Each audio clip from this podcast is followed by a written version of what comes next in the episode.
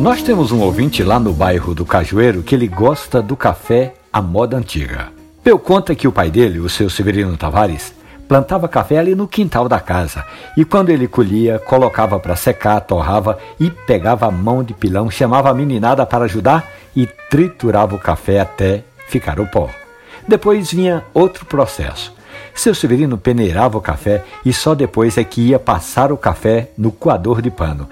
Para a família era um momento de confraternização. Um cheiro irresistível tomava conta do ambiente que até a vizinhança do cajueiro já sabia que o seu Severino estava passando café. Hoje, com o passar do tempo, o Peu continua passando café em casa. Ele diz que prefere o coador de papel e um café um pouco mais de qualidade, mas o ritual é o mesmo: chamar a meninada para participar desse momento.